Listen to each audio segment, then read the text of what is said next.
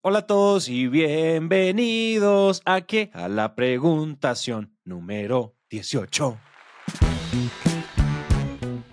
La preguntación. La preguntación. Esto va cogiendo como estilos de intro de Pokémon, ¿cierto? Hacia allá va la, hacia allá va la preguntación. Y hablando. Si, si eso es nominable al Grammy, sí. De nada, yo creo que yo creo que Manu nos puede ayudar haciendo la nominación a los Grammys. Porfa, porfa, colaborarnos con esa nominación. Hablando de nominaciones, la preguntación de hoy va a cargo de Iván. Hola Santi, hola Dan. Eh, bueno, les quería preguntar que eh, pues en sus negocios ustedes escuchan bastante, bastante cool diciendo que no dan descuentos, pero, pero pues yo no vendo ni cursos de ventas, ni tampoco vendo podcast. Em, entonces, pues yo quiero saber si en mi industria que vendo equipos, bombas eléctricas, motores, equipos de limpieza, etcétera, mm, pues de repente puedo encontrar una manera de ser tan profesional y tan cool como ustedes, como suenan ustedes. Entonces, me gustaría pedirles si tienen algún consejo para hacerlo, para sonar igual de cool y de profesional. Muchas gracias por escuchar. Un saludo.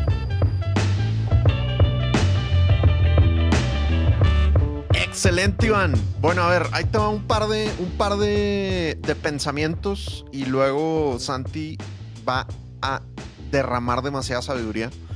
Lo primero es que seamos conscientes de que dar descuento va directamente contra las utilidades de la empresa y contra las comisiones. Es decir, no importa si somos dueños o no somos dueños, dar descuento irresponsablemente nos, nos puede dañar, ¿no? Porque si eres dueño, cuando tú das un descuento, no es que el, costo del producto se reduzca. Tú tienes que seguir pagando lo mismo en nómina, tienes que seguir pagando lo mismo en materiales, tienes que seguir pagando lo mismo a todos tus proveedores. Lo único en donde tú pierdes, digamos, en el descuento es, es en, en, tus utilidades, en la miel que le queda a los dueños.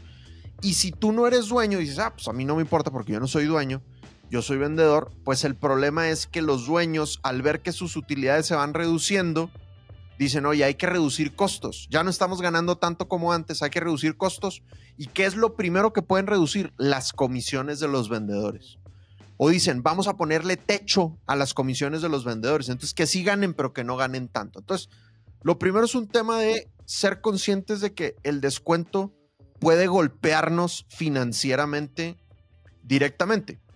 Y lo otro que yo te diría es, descubre por qué quieren el descuento. O sea, no te tomes la petición de descuento como algo 100% real. Eh, hay una regla en Sandler que es el problema que el prospecto expone nunca es el verdadero problema.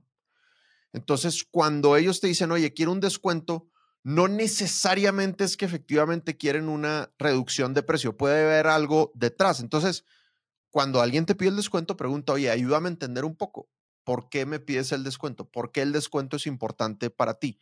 Porque ahí podrías descubrir tal vez otro ángulo de cómo resolver ese reto. Por ejemplo, tal vez tienen un tema de flujo y tú podrías ofrecer un plan de pagos en vez de ofrecer un tema de descuento. Pero ya que descubras cuál es el motivo del descuento, se te pueden ocurrir varias, varias cosas.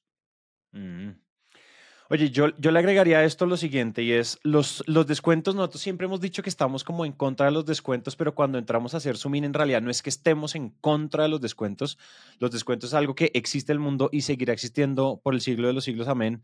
Entonces, ¿Qué es lo que pasa? La, idea es la mentalidad y la técnica detrás de los descuentos. ¿Cómo asumimos que es un descuento? ¿Cuál es la mentalidad errónea? Pensar que un descuento es el argumento para cerrar un cliente. Si tú cerraste a punta de descuentos, lo dijimos en la presentación pasada, es porque tú no estás agregando suficiente valor, ¿cierto?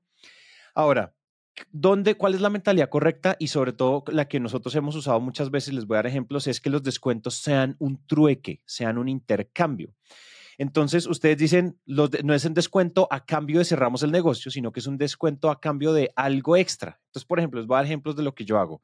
Yo uso mucho esta y es, fulanito, Pepito, Dan, claro, o sea, podemos hablar de un descuento, yo creo que podríamos estar hablando de un descuento entre el 5 y el 10%, Pero para yo poder darte ese descuento por política interna, eh, podemos hacer un descuento, pero a cambio de un pago anticipado del 100% del contrato usualmente no le dicen como, ok, pero entonces me descuentas esto, te pago anticipado, ellos lo consultan con finanzas, con planes, como uno le vende a empresas grandes o yo le vendo a empresas grandes, ellos lo consultan y eventualmente vuelven con un sí en el 90% de los casos. Pero fíjate cómo yo le cambié un poquito de mi margen en el descuento, lo cambié por mucho flujo de caja en el presente. ¿Sí? Entonces es beneficioso para las dos partes. Cuando yo tengo que hacer descuento, pero las cosas siguen costando lo mismo, como lo dijiste tú ahorita, pues ahí estás acribillando las utilidades. En cambio, si yo estoy trayendo flujo de caja a valor presente y en, y en entradas de flujo presente, pues estoy ayudando a la empresa, estoy ayudando a la liquidez de la compañía. Otra, por ejemplo, otro trueque es que esto no es más un trueque, sino más bien un intercambio de alcance. Esto es quitar partes del alcance de tu propuesta. Entonces, por ejemplo, hay veces que a nosotros nos piden episodios como los de, mm, como los de, episodios como los del universo de Trora. No sé si lo has escuchado, pero es, un, es una producción de tipo documental donde hay que entrevistar 20 personas y demás. Y eso es supremamente costoso en su preproducción. Y entonces muchas veces ellos dicen, oye, yo la verdad no tengo ese presupuesto, o sea, no sé si me puedas dar un descuento y nosotros les decimos, oye, no te puedo dar un descuento, pero podemos hablar en la propuesta, podemos renegociar la propuesta o podemos reestructurarla para no tener que producir formatos tan costosos.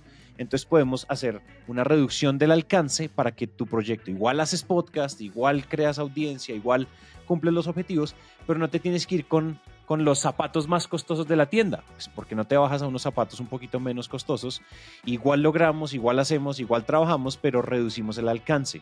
O incluso hay partes en nuestro proceso, yo no sé si esto aplique para ti, probablemente no, pero te lo cuento como un ejemplo, pero hay partes de nuestro proceso de preproducción, producción y postproducción que a veces podemos compartir con el comité editorial del cliente. ¿Cierto? Hay partes en las que ellos nos pueden ayudar que nos quitan a nosotros mucha carga de tiempo, sobre todo que son cosas muy costosas, pero que no agregan tanto valor en el producto final. Entonces, eso también nosotros lo hacemos. Le decimos, oye, yo te puedo dar un descuento de tanto, pero te tendrías tú que encargar de esto, de esto y de esto. Ah, claro, no, Santi, yo puedo poner a alguien de mi equipo de diseño, de mi equipo de marketing a hacer eso. Listo, perfecto, sin ningún problema. Usualmente esas cosas que, que, que, le tiramos a la cancha del, del, cliente suelen ser tareas que no, no impactan directamente el valor agregado o el valor o la calidad final del servicio del producto. Y lo siguiente que te quiero decir que me parece clave es si tu industria, hay industrias donde ustedes dicen como, oiga, definitivamente, pues claro, en el mundo del entrenamiento de ventas y en el mundo de la producción de contenido altamente narrativo, pues claramente uno puede decir, no, yo no doy descuentos porque soy una boutique o lo que sea.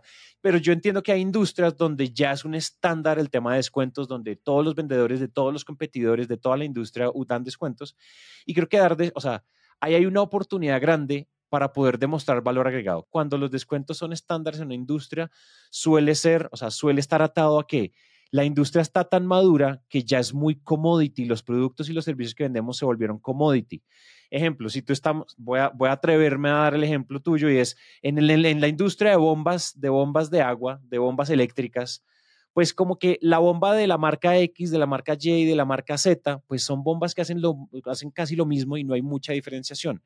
Aquí hay una oportunidad para empaquetar ofertas de valor que se vuelvan un poquito más irresistibles, que agreguen valor para poder justificar el no dar descuentos, ¿cierto? Es decir, descomoditízate ¿cierto?